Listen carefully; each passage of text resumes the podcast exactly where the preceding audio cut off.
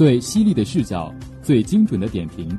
网罗舆论新热点，聚焦家国天下事。每晚与您相约《新闻纵贯线》。新闻每天发生，视角各有不同。欢迎大家收听今天的《新闻纵贯线》，与我一同聊新闻，说天下。我是今天的主播杨鹏霞。今天由我为大家带来最新鲜的生活板块。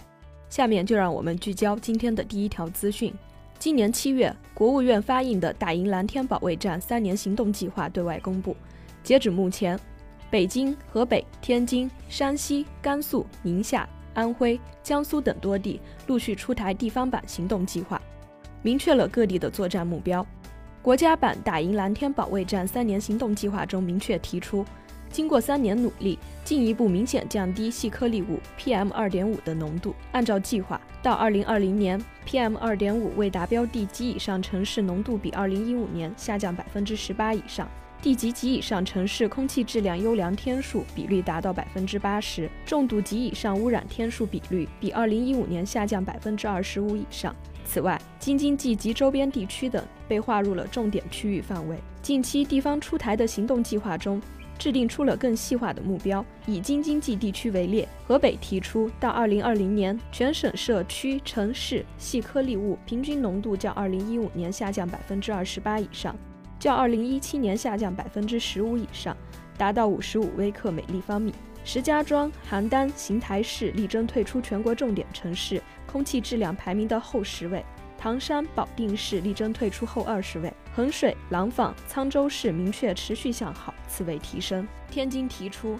到二零二零年，全市 PM 二点五平均浓度将达到五十二微克每立方米左右，全市及各地区优良天数比例达到百分之七十一，重度污染天数比二零一五年减少百分之二十五。北京则按照同步改善、功能区趋同的原则。确定了各区细颗粒物 PM 二点五年均浓度目标。甘肃也针对空气质量制定了更加细化的标准，并提出，到二零二零年底，十四个州市所在城市平均优良天数比例达到百分之八十四以上，全省三个以上地级城市空气质量实现达标，六十八个县市区平均优良天数比例达到百分之八十五以上。十四个州市所在城市可吸入颗粒物 PM 十、细颗粒物 PM 二点五年均浓度值较二零一五年分别下降百分之十五和百分之十以上。加快调整能源结构，构建清洁低碳高效能源体系，是打赢蓝天保卫战三年行动计划中提出的一项重要工作。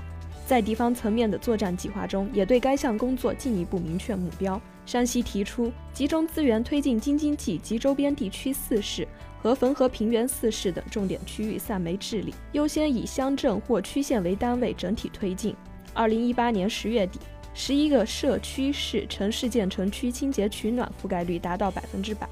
二零二零年十月底，县建成区清洁取暖覆盖率达到百分之百，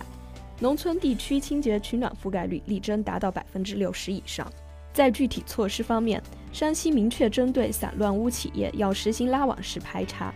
建立管理站台，按照先停后治的原则实施分类处置，列入关停取缔类、淘汰类的，做到两断三清，切断工业用水用电，清除原料、产品及生产设备；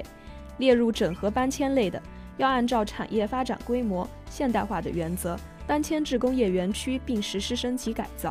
列入升级改造类的，树立行业标杆，实施清洁生产技术改造。全面提升改造生产工艺和污染治理设施。宁夏也将针对散乱污企业实行拉网式排查和清单制、台账式、网格式化管理，二零一八年年底前实现阶段性清零。此外，宁夏也将建立散乱污企业动态管理机制，坚决杜绝散乱污企业建立目标和已取缔散乱污企业移地转移、死灰复燃，确保取缔到位。依照打赢蓝天保卫战三年行动计划。二零二零年，新能源汽车产量达到两百万辆左右。近期，不少省份也明确了本地区新能源汽车的推广目标。北京提出，到二零二零年，全市新能源汽车保有量达到四十万辆左右。邮政、城市快递、轻型环卫车辆基本为电动车，办理货车通行证的轻型配送物流车辆基本也为电动车，在中心城区和城市副中心使用的公交车车辆也均为电动车。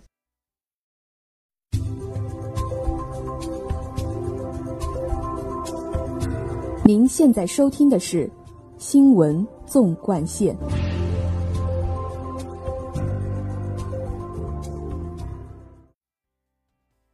下面请听第二条资讯。随着高科技的普遍推广运用，未来老年人的养老生活将变得更加智能化，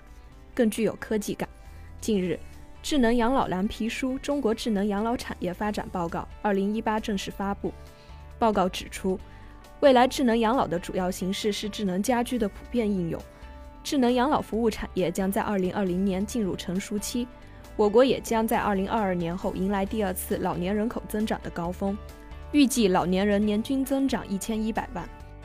蓝皮书预计，到“十三五”末，全国六十岁以上的老年人口将增加到二点二五亿左右，占总人口比重提升到百分之十七点八左右，老年抚养比率提高到百分之二十八左右，养老服务需求呈现总量和质量双提升的发展势态。我国第一次老年人口增长高峰将于二零一八年左右结束，年均增长八百四十万人。二零二二年后将迎来第二次老年人口增长的高峰，年均增长一千一百万。“十三五”期间正是两个增长高峰之间的低谷，是做好积极应对老龄化各项战略准备的有利时机，也是建设现代养老服务体系、发展养老服务业的机会窗口。在此期间，我国将形成具有新时代特色的智能养老产业体系，并呈现创新、整合、应用、共享的新趋势。